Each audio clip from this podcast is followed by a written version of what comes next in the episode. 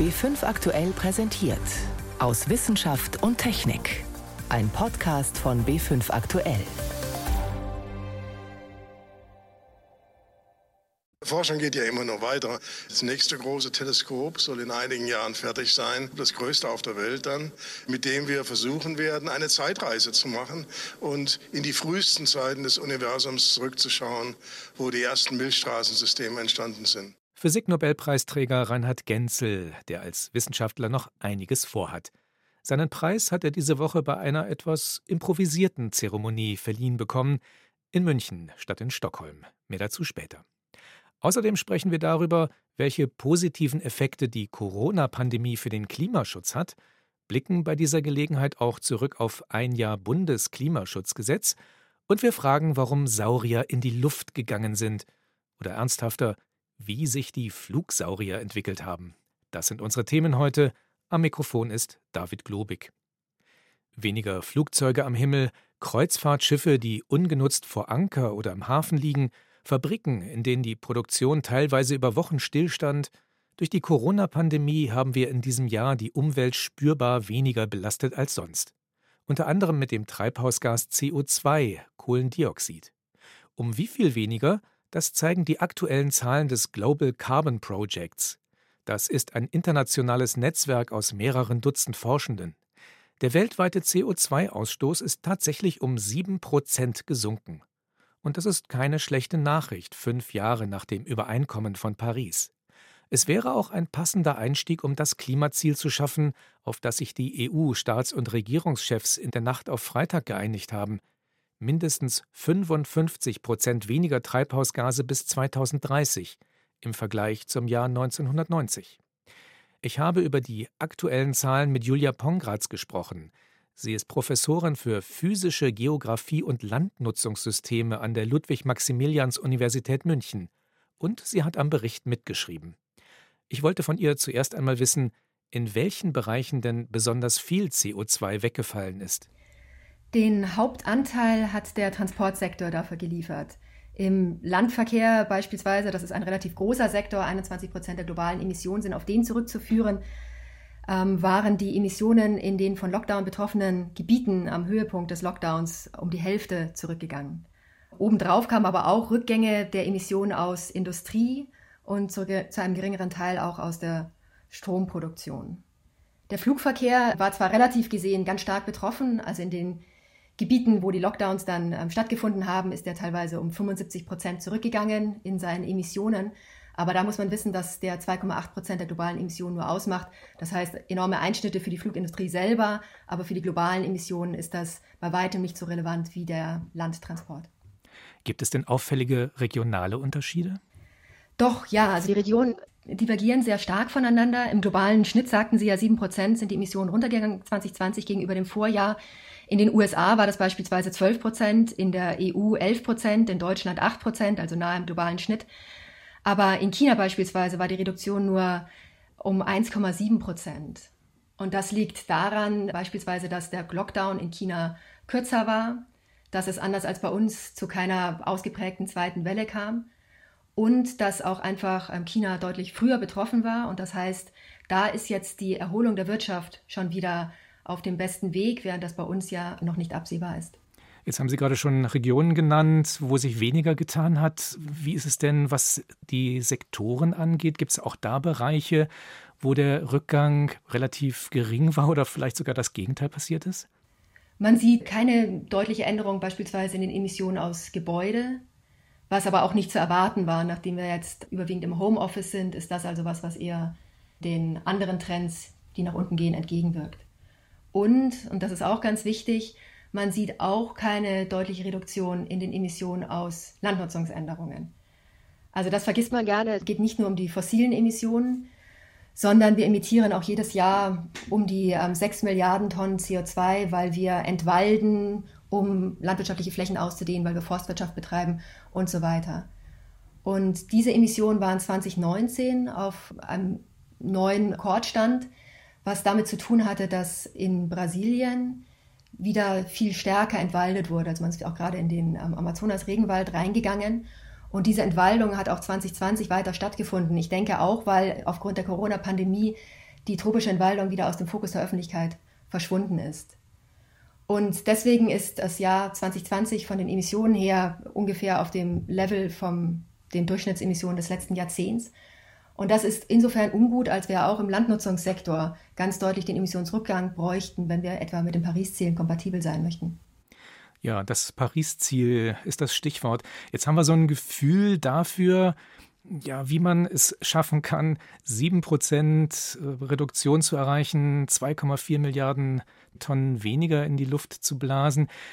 Müssten wir denn jetzt jedes Jahr so viel einsparen, wie jetzt unter den Corona-Bedingungen weggefallen ist, um die Pariser Klimaziele zu erreichen?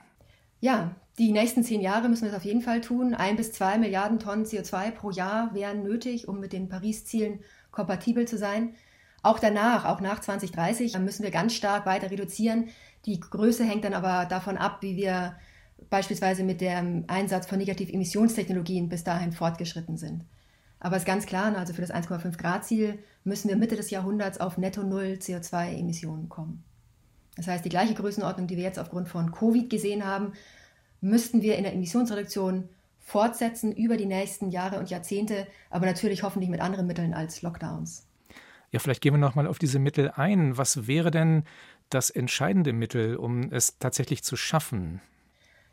Man muss sagen, dass die Corona-Pandemie in ihrer Stärke auch eine Chance hat. Also sie ist anders als die früheren Krisen, die wir gesehen haben, die auch Einschnitte in den Emissionen hervorgerufen haben.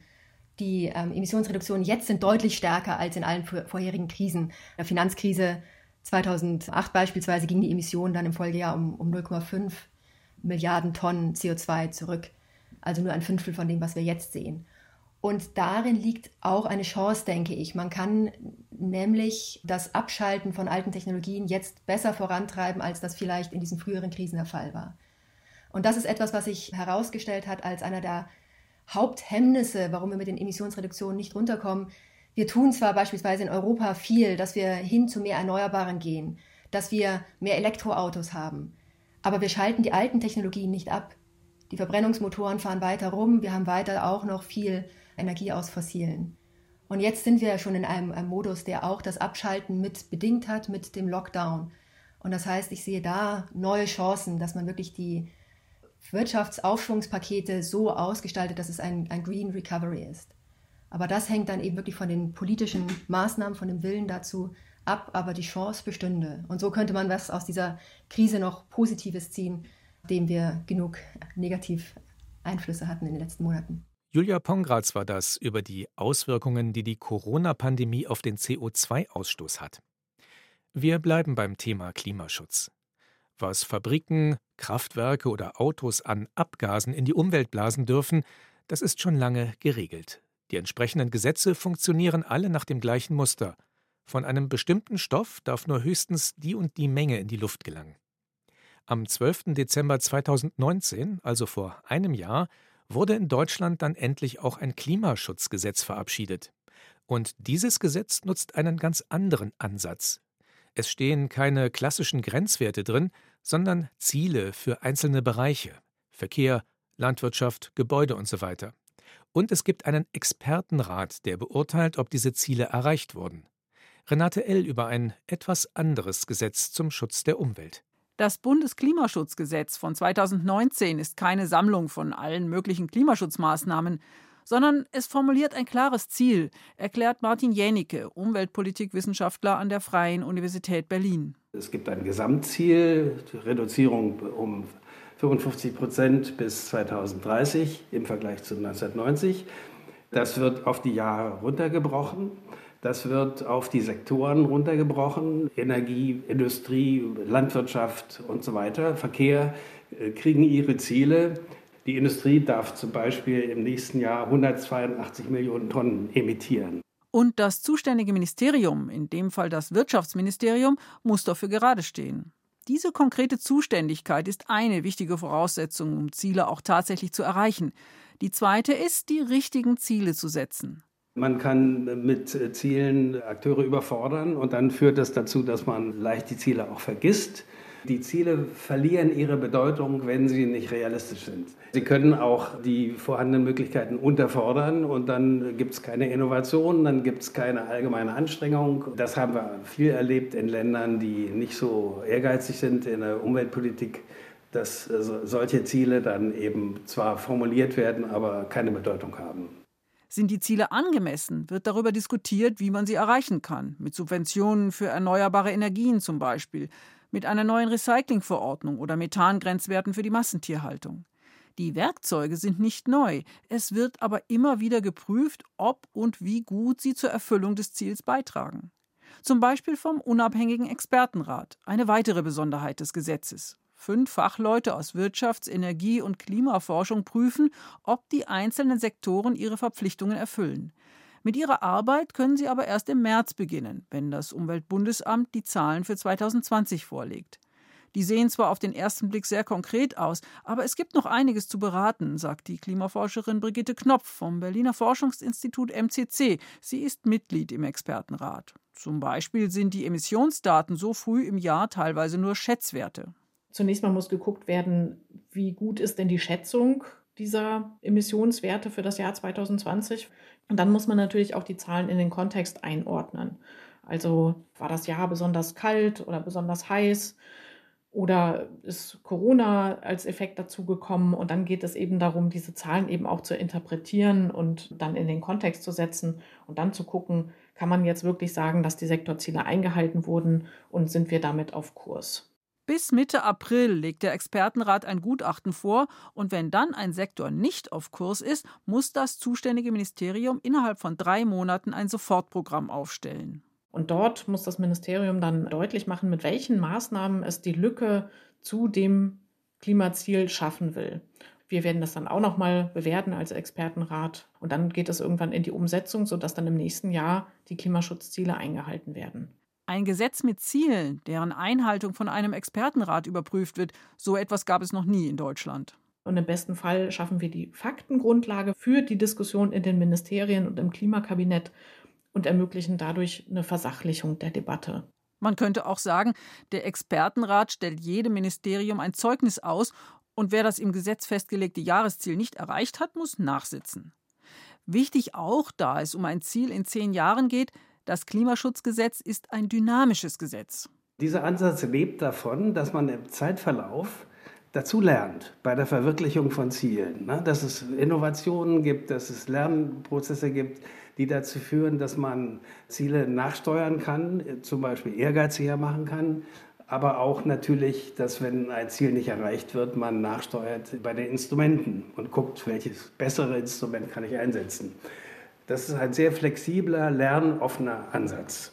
Auch Bayern hat seit einigen Monaten ein Klimagesetz, auch das formuliert Ziele. Allerdings steht in allen Sätzen mit einem Ziel auch das Wort soll.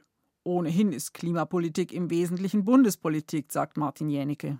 Trotzdem wäre vieles möglich bei den Kommunen und so weiter. Na, das kann das Land regeln. Da ist nichts vorgesehen. Das Einzige, was äh, erwähnenswert wäre, ist, dass die Verwaltung bis 2030 klimaneutral sein will. Da ist ein Akteur benannt, ein konkretes Ziel benannt. Allerdings immer noch weniger konkret als im Bundesklimaschutzgesetz, das für jeden Sektor von Industrie bis Landwirtschaft konkrete Ziele festlegt.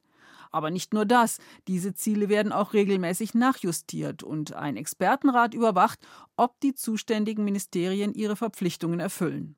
Ein Jahr Bundesklimaschutzgesetz. Renate L. berichtete. Sie hören B5 am Sonntag aus Wissenschaft und Technik. Heute mit David Globig. Der 10. Dezember ist der Todestag von Alfred Nobel. Und an diesem Tag werden normalerweise in Stockholm vom schwedischen König die Nobelpreise überreicht. Anschließend gibt es dann ein großes Bankett.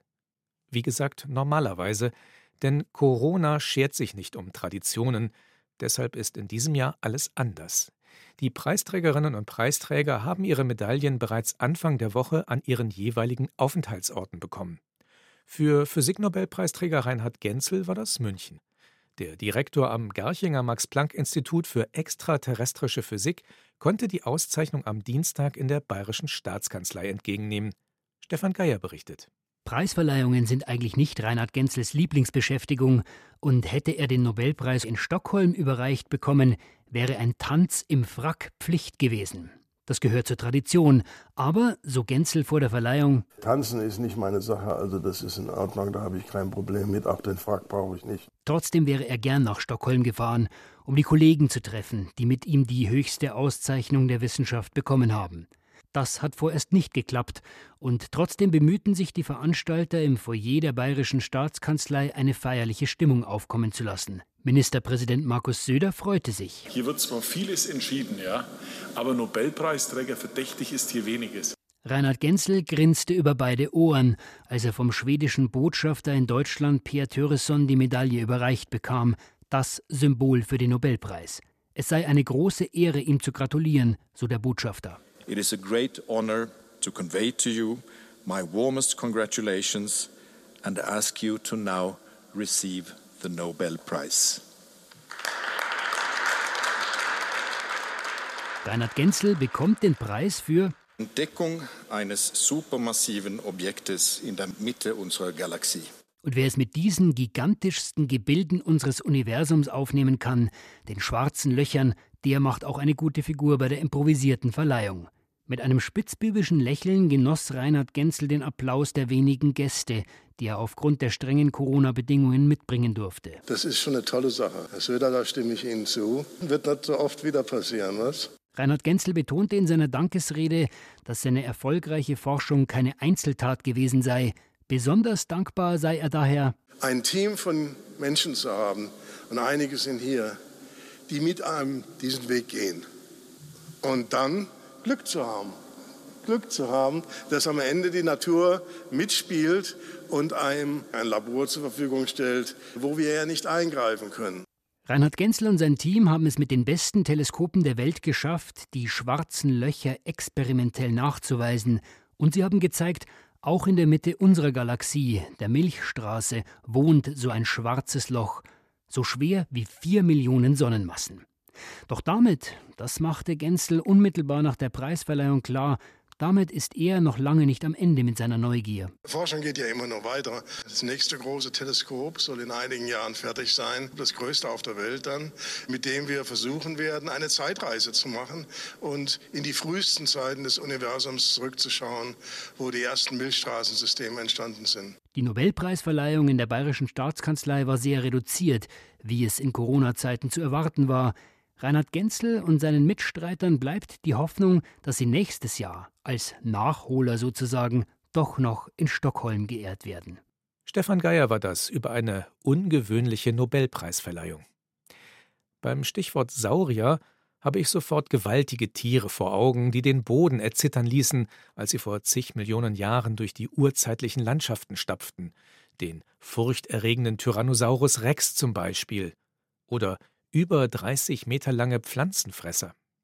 Was man da leicht vergisst, auch in der Luft waren Saurier unterwegs. Wann sie das erste Mal ihre Flügel ausgebreitet haben, um sich emporzuschwingen, darüber rätseln die Paläontologen noch. Unklar war bislang auch, von welchem auf dem Boden lebenden Tier die sogenannten Pterosaurier abstammen. Jetzt glaubt ein internationales Forscherteam einen Verdächtigen gefunden zu haben. Mehr dazu von Guido Meyer.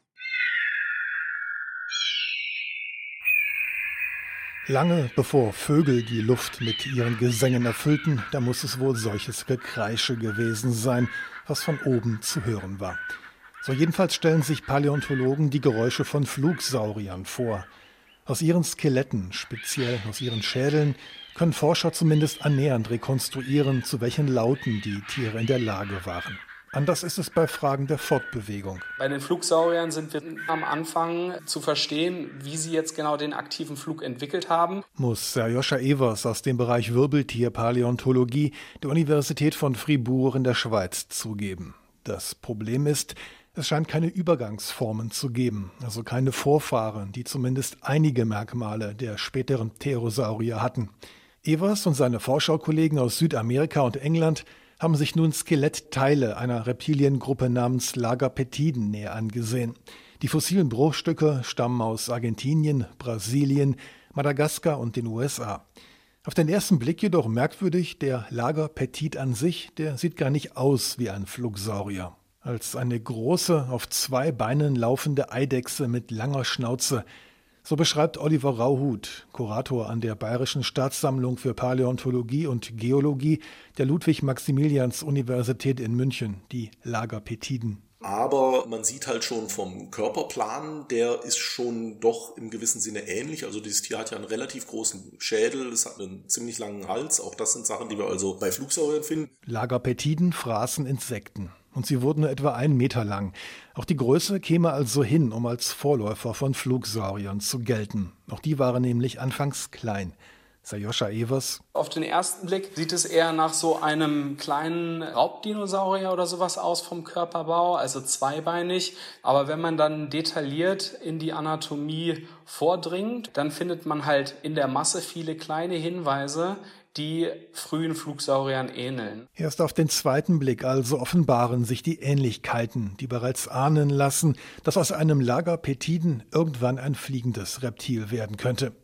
Oliver Rauhut von der Uni München gibt ein Beispiel. Die Funktion des Armes ist natürlich ganz anders als bei einem landlebenden, normal eigentlich vierbeinig laufenden Tier. Die Lagerpetiden, das sind genau wie die frühen Dinosaurier schon zweibeinig laufende Tiere gewesen, was mit Sicherheit ein ganz wichtiger erster Schritt gewesen ist, damit halt diese Tiere die Arme für eine andere Funktion erstmal überhaupt zur Verfügung hatten. Die Arme der Lagerpetiten wurden zu Schwingen, an denen die Flughäute befestigt waren. Eine andere Funktion hatten auch die Klauen am Ende der Arme.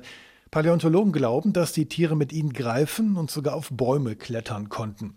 Für diesen ersten Blick von oben spreche auch eine Veränderung im Innenohr, ergänzt Serjoscha Evers. Das Innenohr ist im Prinzip ein Organ, man sagt immer so ein bisschen salopp, das Organ für die Balance. Also man hört mit dem Ohr nicht nur, sondern man orientiert sich im Prinzip auch. Das gilt nicht nur für Dinosaurier, sondern für alle Reptilien, sogar für alle Wirbeltiere und damit auch für uns. Wir Menschen bewegen uns im Prinzip im zweidimensionalen Raum. Wir gehen nämlich auf dem Boden entweder vorwärts oder nach hinten oder nach rechts oder nach links zur Seite.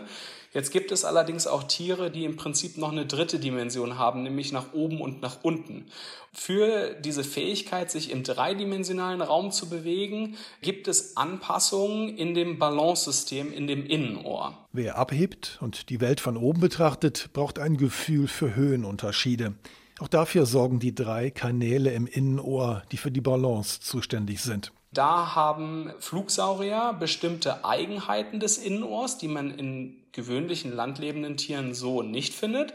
Und bei den Lagapetiden findet man allerdings schon, dass die Ohren sich in diese Richtung, sage ich mal, entwickeln. Was wir daraus unter anderem schließen, dass diese Lagapetiden sehr agil waren und jetzt keine vierbeinigen, trägen Reptilien, sondern eher Zweibeiner, die eventuell auch in den Bäumen geklettert sind. Und dann war es quasi der nächste Schritt abzuheben, eventuell halt auch vom Baum aus. Die neue Analyse legt nahe, aus den Nachfahren nur ein Meter großer Tiere entwickelten sich bis zur Kreidezeit Flugsaurier, die stehend so groß waren wie eine Giraffe. Am Ende ihrer Evolution erreichten sie Flügelspannweiten von mehr als zwölf Metern. Ein Erfolgsmodell, das rund 170 Millionen Jahre lang die Lüfte beherrschte und das erst mit dem Asteroideneinschlag abrupt beendet wurde. Guido Meyer war das über die Herkunft der fliegenden Saurier. So viel für heute aus Wissenschaft und Technik. Am Mikrofon war David Globig.